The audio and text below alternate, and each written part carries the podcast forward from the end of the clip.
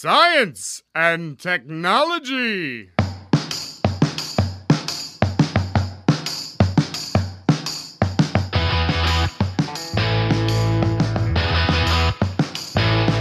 Estamos on com mais um Ciencion, hoje diretamente aqui dos nossos bunkers em isolamento social. Eu sou Pedro Altreto, professor da UFBC, e o tempo tá passando.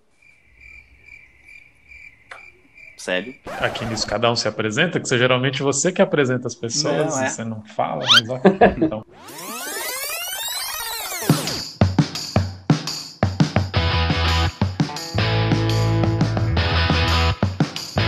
Estamos on com mais um Ciencion, hoje diretamente aqui dos nossos bunkers em isolamento social. Eu sou Pedro Altreto, professor da UFBC, e o tempo tá passando. Olá, eu sou o Célio, professor também da UFABC e tempo é dinheiro. Saudações, meu nome é Arthur, eu sou aluno de Física da UFABC e bolsista do Ciencion e espero que todos estejam aí se cuidando, cuidando da saúde nesse tempo de isolamento, porque é importante. Eu sou o Thiago Duarte, sou aluno de neurociência aqui da UFABC e eu não tive tempo de pensar numa frase legal. Então, hoje a pauta é sobre a percepção do tempo, como vocês devem ter percebido pelas mensagens aí. A nossa pergunta é como que o tempo tá passando para você? Tá voando ou tá parado demais agora que você tá em isolamento social? Hoje a gente vai conversar com o professor André Cravo, aqui da UFBC, que tem graduação em psicologia pela USP, tem doutorado em neurofisiologia pela USP, com estágio na Universidade de Oxford, pós-doutorado no Instituto de Radiologia da Faculdade de Medicina da USP, foi pesquisador visitante também em Oxford entre 2016 e 2017.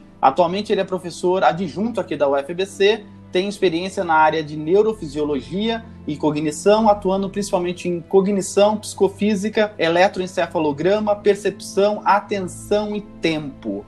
Ô, Cravo, primeiramente, obrigado muito por você ter aceitado fazer essa videoconferência com a gente. Antes da gente começar a falar sobre a percepção do tempo, a gente sempre gosta de apresentar nosso entrevistado. Eu queria que você falasse pra gente como que o tempo passou na sua vida até aqui, né? Como foi a sua infância, se o tempo passou rápido na sua infância, como foi a sua escola, você decidiu ser o pesquisador que você é hoje. Primeiramente, obrigado. Bom, é, obrigado, obrigado pelo convite, é um prazer estar aqui. Ainda mais hoje, nessa situação curiosa, caiu bem falar sobre tempo, nesse isolamento que a gente está. E para falar um pouco da minha história, então, eu cresci numa família que meu pai já era e continua sendo cientista, então meu pai também é neurocientista, na verdade. A minha mãe é professora, então, desde jovem a gente teve muita discussão sobre ciências. E eu sempre me interessei muito por neurociência. Quando eu comecei a pensar na, entrar na faculdade, não tinha ainda algo como um curso de neurociência. Então, se você quisesse estudar neurociência, você tinha que fazer um caminho meio tangencial, então, ou via psicologia, ou via biologia, ou via medicina. Então, não tinha ainda um curso tão claro de neurociência. Vocês devem ter visto, então, que eu fiz um caminho curioso, né? Comecei em psicologia, fui para neurofisiologia, fiz algumas coisas depois no Instituto de Radiologia, mas é um pouco o caminho que a maioria dos neurocientistas faziam no Brasil. Então, se você pegar lá nosso departamento de neurociência, os professores de neurociência da UFABC, cada um veio de um caminho um pouco curioso, porque não tinha um caminho óbvio para fazer neurociência. Mas desde o começo da, da, minha graduação, mesmo em psicologia, eu sabia que eu queria estudar uma coisa um pouco mais cognitiva. Então, no Brasil, a psicologia tem uma tradição muito forte de clínica, né? Ou a pesquisa ainda está muito focada em behaviorismo. Eu gosto muito das duas áreas, são bem interessantes, mas meu foco sempre foi em algo mais de neurociência. Eu acabei fazendo meu caminho um pouco nesse sentido. Bacana, Cravo. Impressionante. A gente faz essa pergunta, né, para conhecer o pesquisador. Normalmente o pessoal começa a falar a partir da faculdade, né? Mas de que cidade que você é, originalmente? Eu sou de Jundiaí. Jundiaí, então, lá do lado de Campinas. É, hoje não é uma cidade mais tão pequena, já está acho que com mais de meio milhão de habitantes, mas comparado com São Paulo, se nem comparado com São Paulo, toda cidade é pequena, né? Mas... Seu pai, ele é, dava aula em universidade? Dava, então meu pai, a formação dele é fisioterapia, aí depois ele foi professor do ICB na USP, depois ele mudou, na época, a Escola Paulista de Medicina e hoje em dia na Universidade Federal de São Paulo, na, na Unifesp. Ele é professor ainda, ele trabalha com neurociência, mas ele trabalha com coisas mais ligadas com neurofisiologia, mas já tinha um pouco essas discussões de neurociência em casa, até por causa da formação dele. Você era um aluno exemplar na escola ou não? É, médio.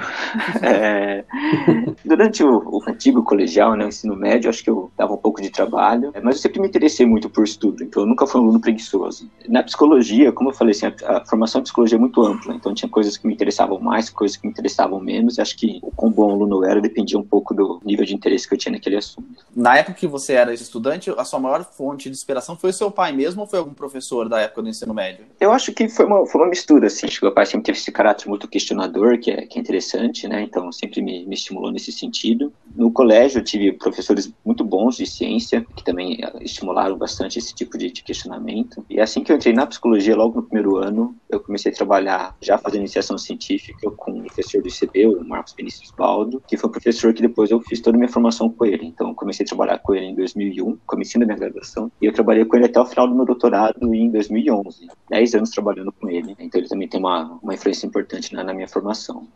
Bacana, então a gente vai falar sobre tempo. A percepção de tempo é estudada em diversas frentes, uma delas é com o Prêmio Nobel de Medicina em 2017. Esse é o nosso assunto com o professor André Cravo, logo após a vinheta do Tiago Duarte.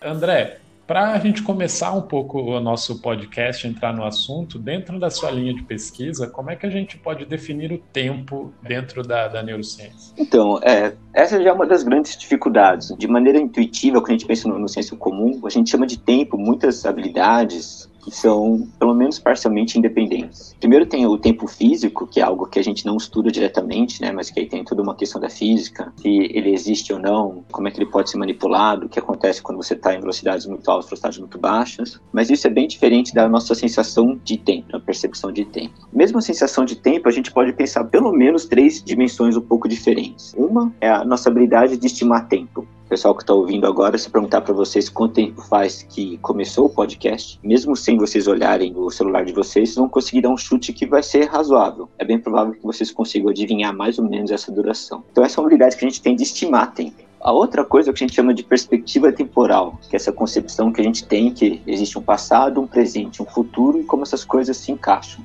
E a outra coisa ainda é o que a gente chama de consciência de tempo, que é essa impressão que a gente tem que o tempo passa mais rápido ou mais devagar.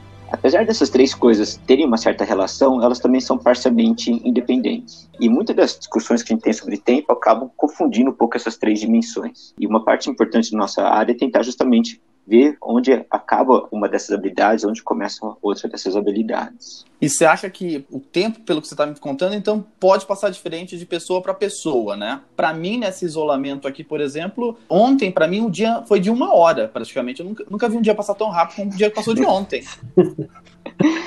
de novo, vai depender um pouco de, de qual desses aspectos a gente está tá falando. Uma coisa que acaba complicando um pouco nessa discussão, né? Quando a gente pensa em tempo, a gente pensa muito em relógio. O relógio é um artefato fantástico, porque ele tem um mecanismo muito simples e com esse mesmo mecanismo ele consegue dar conta de explicar todos esses fenômenos. Percepção de segundos, horas, dias, quanto tempo durou o dia ontem, que dia do mês a gente tá, que época do ano a gente tá. E parece uma coisa tão simples que a gente fica meio surpreso quando a gente percebe que o nosso cérebro não é assim. Então, o nosso cérebro coisas diferentes são chamadas de maneiras diferentes. Para responder mais diretamente a sua pergunta, quando a gente fala de intervalos pequenos, aí na casa de centenas de milissegundos a segundos, um fator que influencia muito a nossa percepção de tempo é a atenção. Se você está com sua atenção alocada a outra coisa, se você está fazendo outra atividade, o tempo passa muito rápido. Se você está alocando sua atenção no tempo, o tempo passa muito devagar. Então, se você está fazendo uma coisa extremamente entediante, está na fila de um banco, está esperando a água ferver, está fazendo qualquer coisa que você não tem nada para prestar atenção, toda sua atenção está alocada no tempo e o tempo passa muito devagar. Se você está distraído fazendo algo muito legal, toda sua atenção está nessa outra coisa, o tempo passa muito rápido. Parece que para nossa experiência de tempo isso também é verdade. Então, quanto mais atenção você tem alocada no tempo, mais devagar passa. Então, por exemplo, você me falou, ah, ontem seu dia durou uma hora. Mesmo sem saber o que você fez, eu chutaria que foi um dia extremamente ocupado. Então, deve ter sido um dia que você acordou e fez um monte de coisas, e a hora que acabou o dia, você falou, nossa, eu nem vi o tempo passando. Deve ter sido porque sua atenção estava alocada em todas essas outras tarefas. Então, o que faz falta para mim, pelo menos, é a falta de rito, né? Porque, por exemplo, quando você está num dia normal, você tem o horarinho lá do café, que você faz na UFBC, então você sai da sua sala, vai tomar café. A impressão que me dá quando eu tô muito tempo dentro de casa, como eu não tenho tantos ritos, me parece que o dia parece que nunca acaba e também nunca começa, sabe? E isso também é curioso. Isso que você tá falando lembra um pouco uma coisa que a gente chama de paradoxo das férias. Hum. Que nem eu falei, durante a passagem do tempo, quando a gente presta atenção em algo, o tempo passa mais rápido. Se você presta atenção no tempo, o tempo passa mais devagar. Mas quando você lembra algo, isso se inverte. Então parece que para você estimar quanto tempo durou algo no passado, a estratégia que humanos usam é chamar quantos eventos ocorreram. E aí, quanto mais eventos você lembra, mais longo você estima que foi aquela duração. Por que a gente chama esse paradoxo das férias, né? Porque nas férias, durante as férias, você está se divertindo tanto que você não percebe o tempo passando. Mas depois, quando você lembra daquilo, você lembra de tudo que aconteceu, e aí parece que durou muito. Quando você está fazendo uma coisa chata, que nem você passa um dia esperando para ser atendido no banco, por exemplo. Durante é horrível, mas depois quando você lembra, parece que passou voando. Pode ser o que está acontecendo com você, né? Como a gente está sem rotina, cada dia é novidade, a gente não presta atenção em nada, o tempo passa voando. E quando você olha para trás, você pensa, nossa, ontem acordei, eu tive que adaptar minha rotina por causa disso, eu cuidei do meu filho, eu cuidei do meu cachorro, depois eu fiz faxina. E aí quando você olha, parece que você fez um monte de coisas num período que parece que não caberia todas essas coisas.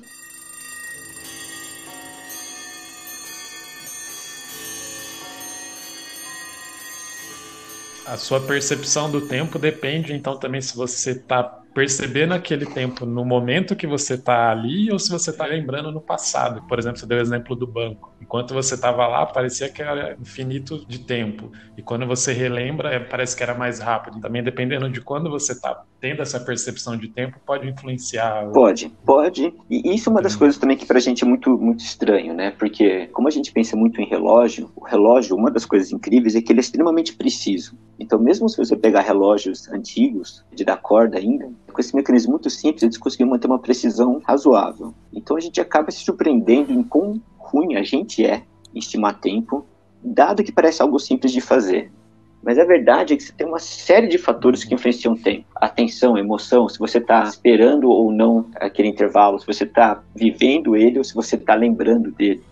Então, tudo isso de uma maneira ou outra vai influenciar o que a gente chama de percepção de tempo. Você como pesquisador dessa área, como que você mede algo tão subjetivo como é o tempo para cada pessoa? Como que você tem como mensurar se para uma pessoa o tempo passa mais rápido, outra mais devagar? Isso é mensurável numa pesquisa? É mais difícil você medir entre pessoas, é particularmente mais fácil você medir dentro da mesma pessoa. Então, no laboratório, o meu foco principal, apesar de não ser único, é percepção de tempo nesses intervalos mais curtos, então na casa de centenas de milissegundos a segundos. O que a gente tenta fazer é, primeiro por meio de experimentos comportamentais, ver quais situações fazem o tempo passar mais rápido ou mais devagar. Então você pode, por exemplo, ter uma série de ilusões visuais, então coisas inesperadas parece que duram mais tempo. Então se você, por exemplo, mostra uma série de estímulos visuais, então bolinhas vermelhas e de repente vem uma verde, a verde parece ser mais longa que as vermelhas, por exemplo muitas vezes o primeiro evento que apresta uma sequência também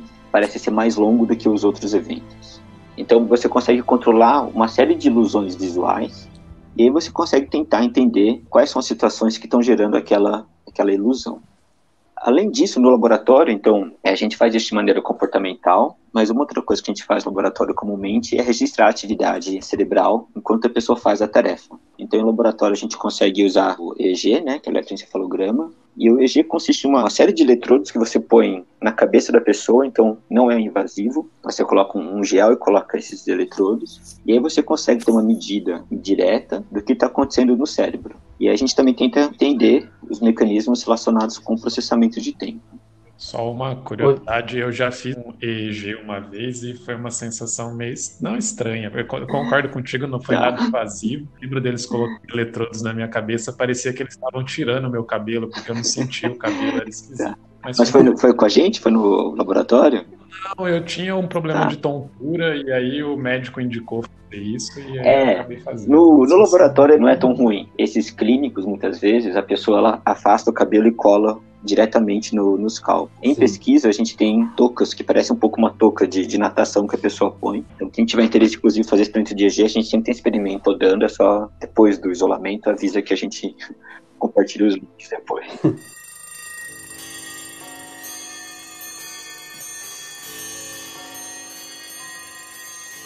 André, só pra saber, você falou um pouco sobre quando a gente se diverte, o tempo passa um pouco mais rápido e tal. Eu queria ouvir um pouco mais disso e também ouvir de vocês o que para vocês o tempo passa muito rápido e o que outras coisas que vocês fazem demora muito tempo para passar. E o quanto será que a quarentena mudou isso para vocês? Pelo menos para mim, o meu dia não tá rendendo nada, cara. Por pegar ônibus, sair de casa, é o que o Pedro falou um pouco da rotina. Como tudo tá concentrado num ambiente só, parece que o, o tempo eu não tô conseguindo controlar mais nada o tempo, se, quando a gente se diverte, o tempo passa mais rápido. Mas na verdade pode ser qualquer coisa que distrai a gente do tempo. Então pode ser se divertir, Sim. pode ser fazer uma tarefa difícil, quem aí tá entrando na faculdade, durante uma prova o tempo passa voando. Então você está lá tentando resolver, quando você vê, você está na página 1 e já foi metade do tempo. Então qualquer tarefa que é, requer muita atenção vai fazer o tempo voar. No meu caso, limpar o banheiro, pra mim, gasta um bom tempo. Eu tô fazendo isso direto. Mas tá odiando ou não? Olha, você sabe que não? É porque, como eu fico o dia inteiro na frente do computador, quando eu saio pra fazer, até lavar louça, qualquer coisa, eu dou um valor imenso àquele momento, porque é uma coisa diferente, né? Tô explorando a sacada. Então, isso é outra coisa curiosa. Coisas novas, dependendo, também podem dar, mudar a nossa sensação de tempo. Então, como eu falei, coisas inesperadas normalmente são percebidas como mais longas. Coisas rotineiras são percebidas como mais rápidas, principalmente quando a gente lembra, que nem o Thiago falou, né? Ah, no meu dia a dia eu tinha meu dia fechado, então eu acordava, fazia isso, pegava ônibus. E isso, por um lado, traz menos esforço cognitivo, a gente fica muitas vezes menos cansado. De repente você olha para trás e você vê que passou um mês voando. E você não viu o que aconteceu porque todo dia você fez a mesma coisa. Quando tem muita novidade, então quando a gente começa um emprego novo, começa uma faculdade nova, começa algo novo, aí quando você lembra, você tem essa inversão. Então agora parece que aquele ano foi cheio, aquele mês foi cheio, porque você consegue lembrar de todos os eventos que aconteceram naquele período. Por isso que eu fiz até a pergunta no começo. Conforme a gente envelhece, né? Eu não sei se isso é um problema biológico, até é uma boa pergunta aí pra ti. Tem alguma coisa a ver com a plasticidade do cérebro, alguma coisa desse tipo? Porque parece que quando a gente começa. A nossa infância parece uma eternidade, né? A adolescência menos e a vida adulta, de repente, 40 anos, né? Eu ainda não tô com 40, só pra avisar. Parece que quando a gente envelhece, vai mais rápido, né? É só fator social mesmo ou tem fator biológico nisso? Essa é uma daquelas perguntas assim, toda vez que é, eu vou atrás desse tipo de, de resposta, tem, tem discussões enormes ainda. É, então tem uma proposta que tem algum fator biológico, eu não acredito tanto, mas tem uma dessas ideias que, ah, conforme seu cérebro envelhece, você processa informações numa velocidade diferente, isso mudaria a percepção de tempo. Eu acho meio, meio ousada demais essa proposta, então não, não sei o quanto eu concordo. Mas parece que um fator importante é essa ideia de, de, rotinas. Quando a gente pensa na escola, então o ensino médio são três anos. Ainda são três anos, acho. Na minha época era colegial, mas acho que o ensino médio ainda são três Já anos. são, né? já são. Então você imagina que três anos que mudam muito a sua vida, né? Porque você acabou de entrar, depois tem o segundo ano, depois no terceiro ano você já está no vestibular. Aí quando você entra na faculdade, são cinco anos muito intensos, porque o primeiro ano você mudou completamente sua vida. Aí você tem essa pressão que daqui a quatro anos você vai se formar. Então tudo é, é muito novidade. Quando você começa a ficar mais velho, quatro anos começa uma perspectiva muito diferente. Também não tenho 40 anos ainda, mas empatizando com o Pedro, né? Se a gente pegar nossos últimos quatro anos no UFABC, tem uma parte da rotina que é mais ou menos constante. Tem uma parte do dia a dia do trabalho, de orientação de alunos, de ensino na graduação e na pós. E essa rotina mais ou menos constante faz com que o tempo pareça, quando a gente olha para trás, que passou muito mais rápido. Porque parece que não tiveram tantos eventos assim. É, nesse sentido, esses eventos marcantes são importantes. Quando você vê a chegada de filhos, mudança de emprego, com certeza né, algo que vai mudar para sempre todo mundo que está vivendo por isso agora, o pré e o pós-Covid, né, que vai ser um marcador importante. Então, 2020 vai ser para sempre o ano do Covid. Muita gente talvez olhe para trás e ache que vai ser um ano muito longo de pensar, olha tudo que aconteceu em 2020. Né? Começou com as queimadas, chuvas intensas em São Paulo e agora vai saber quanto tempo aí de isolamento via por causa do Covid. Pelo que eu entendi, é só você ter novidade na vida que parece que você vive mais, então. É, você lembra melhor. Então depende do que você está chamando de viver mais, mas é verdade. Quanto mais novidades você tem, mais fácil é você lembrar do passado e isso aumenta a sua sensação de tempo. Isso parece que é, que é verdade. Então, o segredo é uma vida É. agitada. Se, se é isso que você quer, assim, de ter tempo, é um bom, é um bom jeito.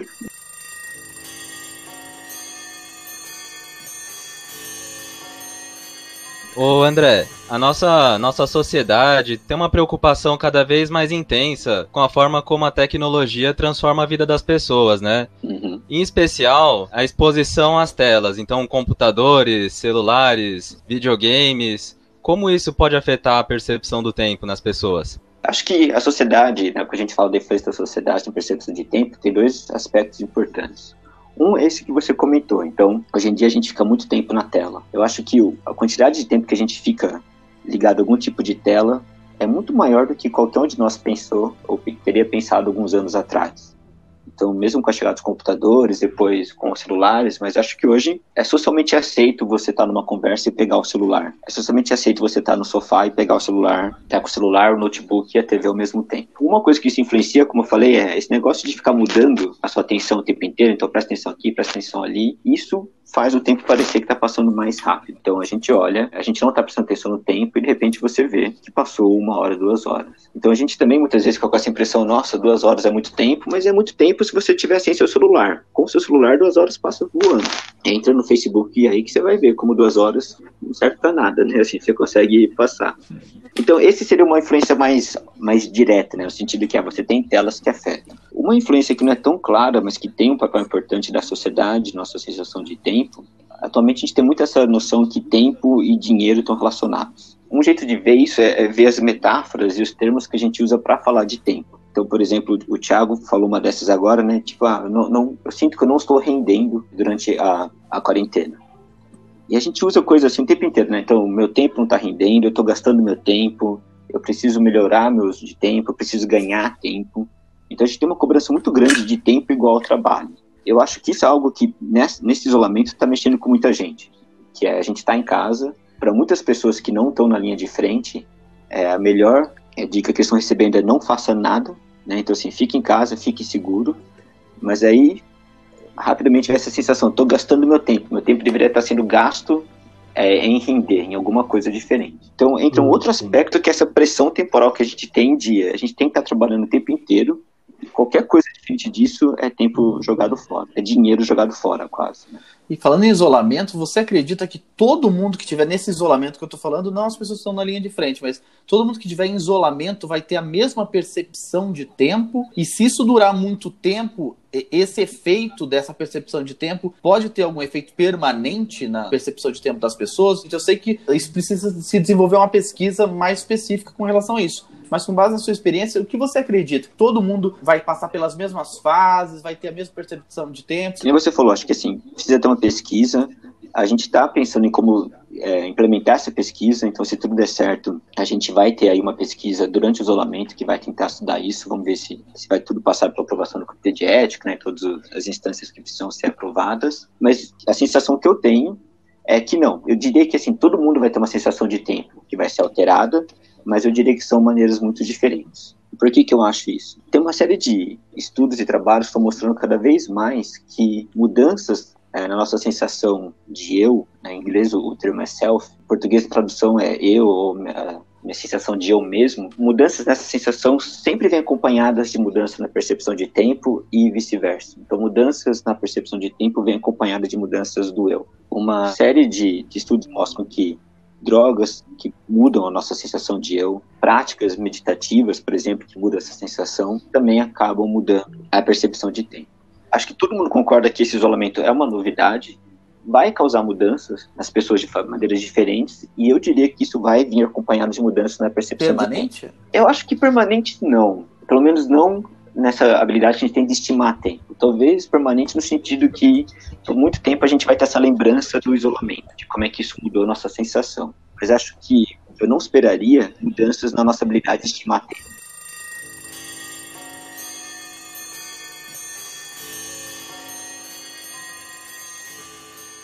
Ô André, a gente tem visto bastante que a nossa percepção do tempo tem um pouco a ver com a biologia, com o cérebro. É, alguma coisa que afete o cérebro, por exemplo, um quadro depressivo, pode interferir na nossa percepção de tempo? Pode. Acho que mesmo que a gente falar então agora da, da habilidade né, de, de, de estimar tempo, a gente tem aí um espectro muito amplo que animais humanos e não humanos podem estimar tempo. A gente consegue estimar desde intervalos muito curtos. Então, por exemplo, para a gente localizar de onde vem um som que a gente está ouvindo, a gente usa o intervalo que o som chega nas duas orelhas. Então, esse é um intervalo muito curto que a gente usa para estimar de onde vem o som. E aí, no outro uhum. extremo, tem esses ritmos circadianos, né? Que são esses ritmos que vão oscilando durante o dia. E aí, no meio disso, a gente tem essa habilidade de estimar horas, segundos, milissegundos. Alguns desses mecanismos são muito mais bem conhecidos do que outros. Esses mecanismos para intervalos muito mais longos esses são mais bem conhecidos. O Prêmio Nobel né, de 2017, que vocês citaram, por exemplo, estuda esses mecanismos. E aí a gente sabe que algumas coisas podem afetar esses ritmos de vigília-sono. ou esses ritmos circadianos. Então, por exemplo, esse é um que o isolamento pode afetar bastante, e aí você pode ter algumas condições que podem afetar esse ritmo. Então, se a pessoa não sabe muito bem se é dia ou noite, se ela tem esses horários bagunçados, de dia ela está num lugar fechado, então não tem contato com a luz do sol, à noite ela vai ficar na frente do celular que tem uma iluminação, isso pode confundir um pouco todo o relógio circadiano da pessoa. Para esses intervalos um pouco mais longos, também parece que o tempo pode influenciar. Então, tem uma série de relatos que pessoas com depressão, por exemplo, o tempo se arrasta, né? A pessoa ela reclama que ela acorda e o dia não passa de maneira alguma, tudo que ela quer é que o dia acabe para ela poder dormir novamente. Outras doenças, né, como Parkinson, como Alzheimer, parece que também tem uma certa influência. É, muitas vezes com outros intervalos. Então, para Parkinson, parece que tem uma dificuldade para intervalos um pouco mais curtos, na casa aí de centenas de milissegundos. Tudo isso para mostrar que o fato de a gente ainda não ter a doença que afeta a percepção de tempo também dificulta um pouco o nosso entendimento disso por exemplo, né, existem algumas, alguns casos clínicos famosos na área de memória que foram fundamentais para a gente entender como a memória funciona. Então, você tem um paciente que tem uma lesão específica que muda a memória de um jeito muito específico. Para tempo, tudo isso é um pouco mais bagunçado. Então, você tem algumas doenças que afetam um pouco a percepção de tempo nessa escala. Outras doenças que afetam a percepção de tempo em outra escala. Então, isso mostra que talvez não exista um mecanismo único para tempo e tudo está meio bagunçado, espalhado no, no cérebro essa percepção de passagem de tempo que a gente sente, ela pode ser hoje em dia expressa de maneira física? A gente tem evidência de bases ou correlatos neurais que possam fazer uma ponte o mundo cognitivo e o mundo biológico? Eu acho que ainda não, mas é uma das áreas que tem tido mais investimento. Então, principalmente essa ideia de, da passagem dentro como isso, quais são os correlatos neurais, acho que isso é uma das coisas que está sendo mais bem estudadas hoje em dia. Então, acho que não tem ainda um, um consenso sobre quais seriam esses mecanismos, esses correlatos neurais, mas tem muita iniciativa para tentar entender isso. Tem que lembrar, né, que assim, muito da neurociência cognitiva é uma ciência recente, então esses métodos que a gente tem para analisar atividade neural de maneira não invasiva são muito recentes. Então, mesmo o EEG, que é o método que eu uso, que é um dos mais antigos da neurociência, ele vem da década de 1930, 1940 que parece muito tempo, mas quando a gente vai comparar com outras ciências, outros métodos, são muito mais antigos. Então, hoje em dia tem investimento nisso, não tem ainda um consenso. Acho que o que tem muita gente propondo é que uma das maneiras que a gente estima tempo é justamente por esse acúmulo de mudanças da atividade sensorial. Então, a ideia é que uma das maneiras que a gente estima tempo não é por meio de um relógio, mas sim tentando estimar quanto de mudança aconteceu no nosso ambiente naquele intervalo. E aí, quanto mais mudanças tem, mais enviesado nossa percepção é que mais tempo passou. E quanto menos mudanças tem, menor sensação de duração que a gente tem mesmo na física, a gente não tem muito claro a definição de tempo, né? A gente sempre olha tempo com relação a um referencial, né? Pois é, é essa parte de física é uma parte que eu tenho medo até de, de, comentar, assim, porque é muito mais. Toda vez que eu acho que eu entendi, eu percebo que eu não entendi. assim, é, acho que tem os consensos que o tempo com velocidades muito extremos se dilata, né? Acho que esse é um dos consensos que tem de toda a teoria da relatividade. Mas se o tempo existe ou não, se ele está relacionado com entropia ou não, isso eu já tive conversas com físicos, eu sempre achei que eu entendi, daí eu percebo que eles têm uma opinião diferente. Inclusive no nosso grupo, né, então na UFBC a gente tem um grupo grande que estuda percepção de tempo, são mais ou menos cinco ou seis professores. Um deles é físico, então ele que dá assessoria nessa área pra gente, porque é, é, é um mundo à parte.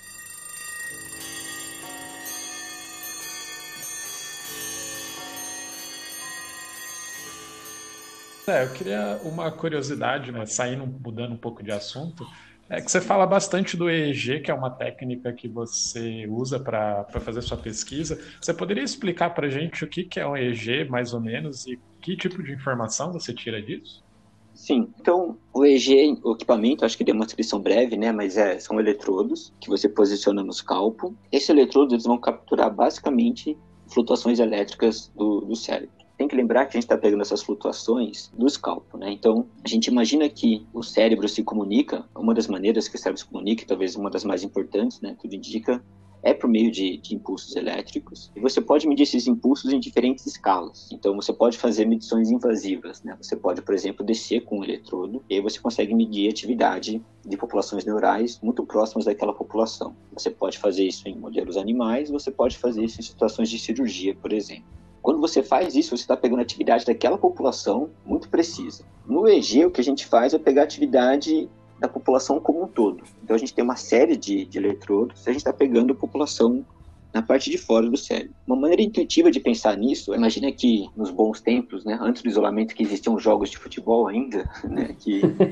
é, então se você está lá no Pacaembu, por exemplo, é, você poderia descer com, com um microfone e colocar o microfone do lado de alguém que está assistindo o jogo. É, tudo que essa pessoa fala, você vai conseguir ouvir com perfeição. Então quando a pessoa está quieta, você não pega nada, a pessoa fala, você ouve. Você tem uma precisão enorme e você está ouvindo a atividade daquela pessoa. Com o EG, o que a gente está fazendo, a gente tem um monte de eletrodos, é como se fosse um monte de microfones fora do Pacaembu. E aí a gente está tentando descobrir o que está acontecendo dentro do Pacaembu com os microfones do lado de fora. O que a gente consegue pegar? A gente consegue pegar mudanças consistentes onde uma parte grande da população está fazendo a mesma coisa. Então, se sai um gol, se sai um impedimento errado, se todo mundo grita junto, você consegue pegar bem no EG. Se cada pessoa está fazendo uma coisa, se é uma parte chata do jogo, intervalo, e cada um está fazendo, conversando sobre alguma coisa, aquela atividade tende a se cancelar e você não pega nada muito interessante. Então, o que o EG faz é medir a atividade sincronizada de populações neurais. E isso pode fazer a gente entender, por exemplo, é como que o cérebro estima tempo. Então, você pode pensar, uma das perguntas que a gente quer fazer, se quando a pessoa, por exemplo, estima 10 segundos,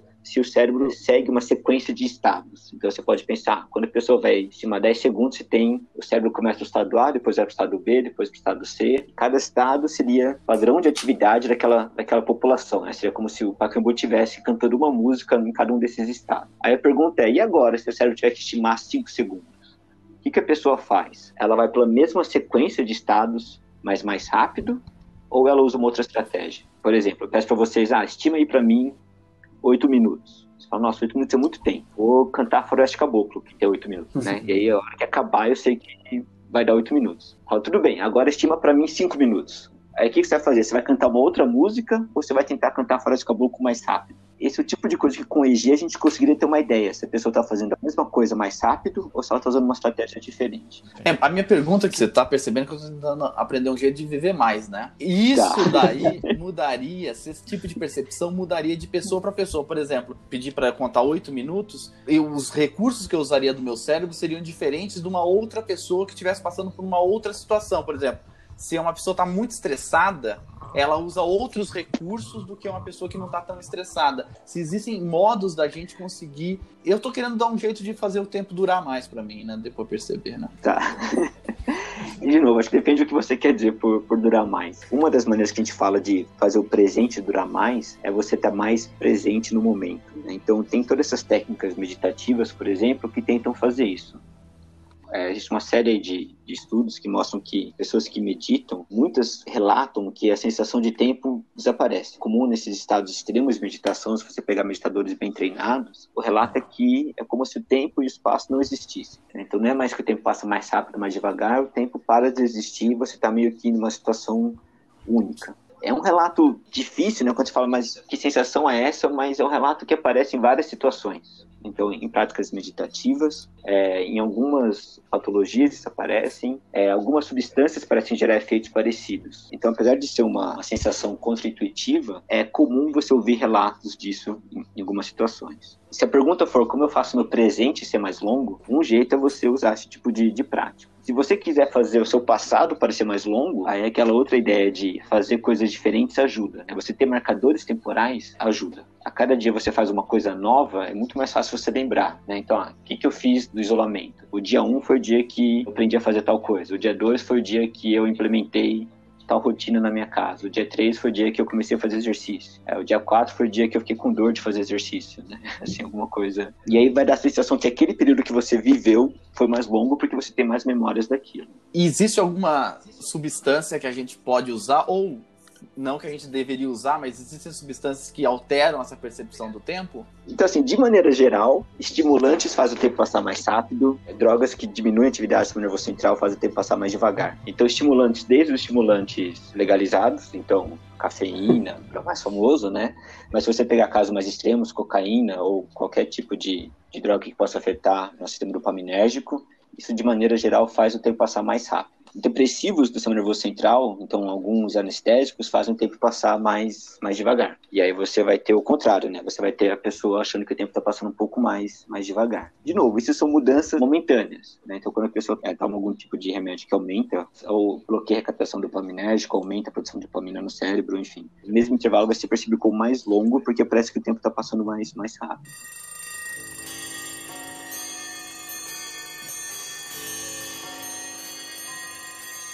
Tem, uh, a gente está gravando esse podcast juntamente com o pessoal na internet. O pessoal da internet está fazendo perguntas aqui. Então, a primeira pergunta é se estados conscientes diferentes implicam em percepções diferentes do tempo. Por exemplo, por que, que parece que quando você dorme o tempo passa bem mais rápido? É a primeira pergunta. Tá. Bom, então depende do que chama de estados conscientes. Primeira coisa, né, que um pouquinho estava falando. Algum, alguns fármacos são conhecidos por mudar a percepção de tempo. Sejam fármacos legalizados, cafeína, algumas drogas psiquiátricas. Então, esses que são fármacos que mudam nossa, nossa percepção de eu e mudam a percepção de, de tempo. Quando a gente dorme, uma das ideias, um dos motivos que a gente parece que não tem tanta noção de tempo é que a gente perde um pouco os eventos que ocorreram. Mas não é verdade que a gente perde completamente a noção de tempo dormindo. A grande maioria de nós, quando você dormir, você acorda, você tem uma noção grosseira se você dormiu muito ou pouco. Então você está ainda registrando um pouco da percepção de tempo. Se alguém aqui já teve uma experiência de tomar um anestésico, aí é muito diferente. Espero que ninguém tenha passado por isso, mas se você já tiver passado, quando você toma um anestésico geral, você acorda sem ter a mínima ideia se você dormiu uma hora ou dois dias. Uma sensação muito diferente. Isso indica que alguma das áreas que o anestésico age são importantes nessa preservação da noção de tempo durante o sono. Então, o sono, se você acordar, você tem uma ideia grosseira, pelo menos. Nossa, dormi demais, dormi de menos. Com alguns outros estados, aí essa sensação de tempo se perde completamente. Eu fiz endoscopia uns dois anos atrás, pela, foi a primeira vez que eu tomei Propofol, eu acho para mim é como se eu tivesse fechado o olho e aberto em outro lugar. Para mim, não passou um segundo de tempo. É, e tem alguns, o Propofol ainda ele é, ele é leve, né? Tanto que normalmente o médico ele tira, ele, ele consegue te acordar, né? Ele te chacoalha e você já acorda. Se você pegar algum de uma cirurgia um pouco mais complicada, é uma sensação muito estranha, né? Você perde completamente a consciência. E quando você acorda, se você não estiver numa sala iluminada, você não tem a mínima ideia mesmo de quanto tempo passou. Bacana. Essa pergunta veio pelo Twitter aí do arroba Ciencion. A gente tá falando muito de ser humano, mas eu imagino que isso também deva existir para os animais, né? Acho que os animais também devem ter uma, uma, percepção de tempo que pode variar, né? Então, isso daria fazer um programa só Opa, sobre isso, tá inclusive, porque já. é muito interessante. Assim.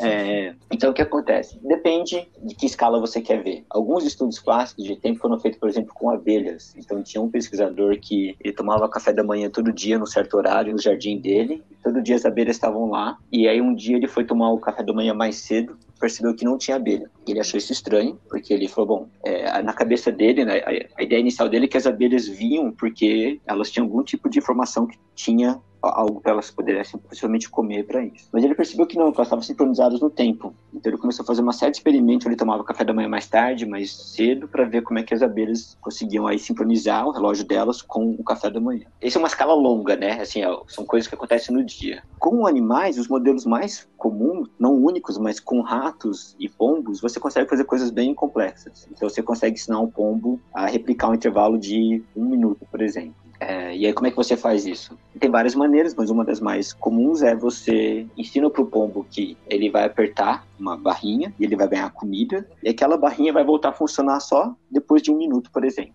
Ele aprende isso muito rápido. Então, ele começa, ele aperta a barrinha, fica um minuto fazendo as coisas dele, e aí depois de um minuto ele vai e aperta de novo. E você consegue então fazer isso também em outros animais. Isso ajuda a gente a entender um pouco de como o tempo funciona. Então alguns modelos vão propor que o que o pombo faz é fazer meio que uma dancinha que vai durar um minuto para poder estimar tempo.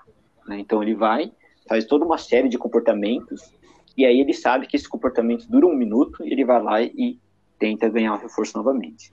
Também não é 100% claro, tem, tem outras teorias que vão propor maneiras diferentes, mas isso também ajuda a gente a entender possíveis mecanismos para percepção de tempo. Ô, Tiago, é, a gente tá, tá com é. uma boa audiência aí, parece, nas redes sociais. Tem, tem mais pergunta aí, não? Então, tem uma pergunta aqui do Antônio, que veio aqui do Twitter também. Ele perguntou por que, que quando a gente volta dos lugares, vai numa viagem, algo do tipo, parece que é sempre mais rápido do que quando a gente foi.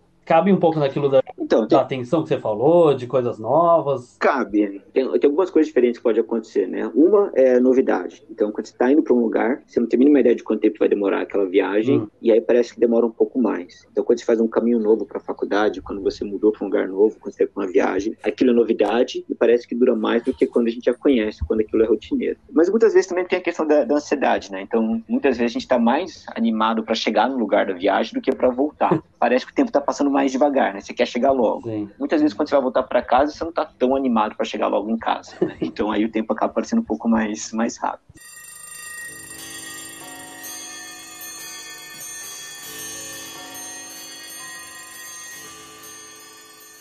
E agora eu queria fazer uma outra pergunta também, indo um pouco mais relax, né? Saindo tanto dessa parte mais pesada da ciência. Se você tem sugestão de filme, seriado, livro que você acha que é bacana pra gente aprender sobre tempo, percepção de tempo, ou até o que, que não é tempo e o que, que não é percepção de tempo.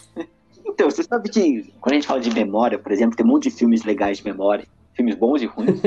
Com o tempo é um pouco, um pouco diferente, que eu gosto muito. Então, um dos mais famosos é o Festim Diabólico, do Hitchcock. Hum. Esse é um filme interessante porque ele supostamente é tomada contínua, não é bem tomada contínua, né? Mas é uma cena como se fosse uma tomada contínua. Mas o que é interessante é que o filme em si tem aí duração de acho que 90 minutos, mas os eventos do filme, na verdade, duram muito mais. Então, toda a pergunta é como é que o Hitchcock faz para uma cena que tem uma hora e meia de duração representar algo que durou, na verdade, muito mais tempo. Assim, eu acho que nem tem muitos spoilers, mas eu já posso adiantar algumas técnicas que ele usa alguns eventos que acontecem no filme, ele faz acontecer de maneira muito mais rápida do que normalmente. E aí você acaba contando aqueles eventos você começa a colocar isso na conta de quanto tempo passou. Então, por exemplo, as pessoas jantam muito rápido no filme. Uhum. Então, você fala, normalmente uma janta dura tanto tempo, a janta lá as pessoas comem um pouco mais rápido, para você meio que ter essa ideia de, ah, as pessoas jantaram, então deve ter passado aí 40 minutos da janta. Sim. Você tem pistas de o céu escurecendo e o céu amanhecendo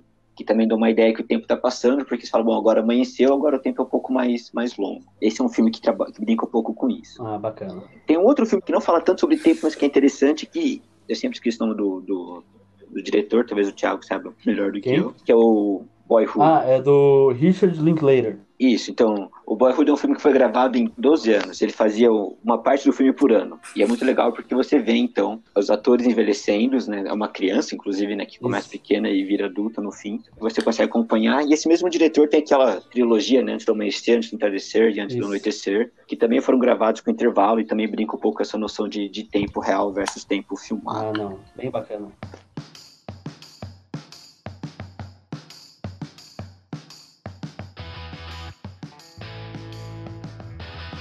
E, pessoal, vocês têm ideia de quanto tempo que a gente gravou? Sem olhar pro celular?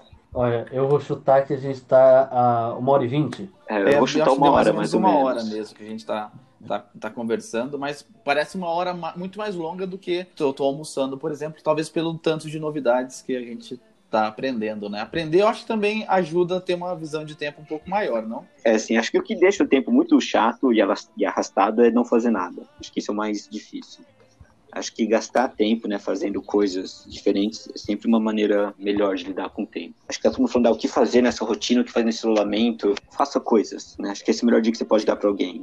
Crie rotinas, faça exercício, mantenha uma vida ativa que isso vai ajudar, inclusive É. durante o isolamento. O primeiro, André, obrigado mesmo por você ter investido esse tempo. Ó, cadê a piadinha sem graça? Aqui com a gente, tá?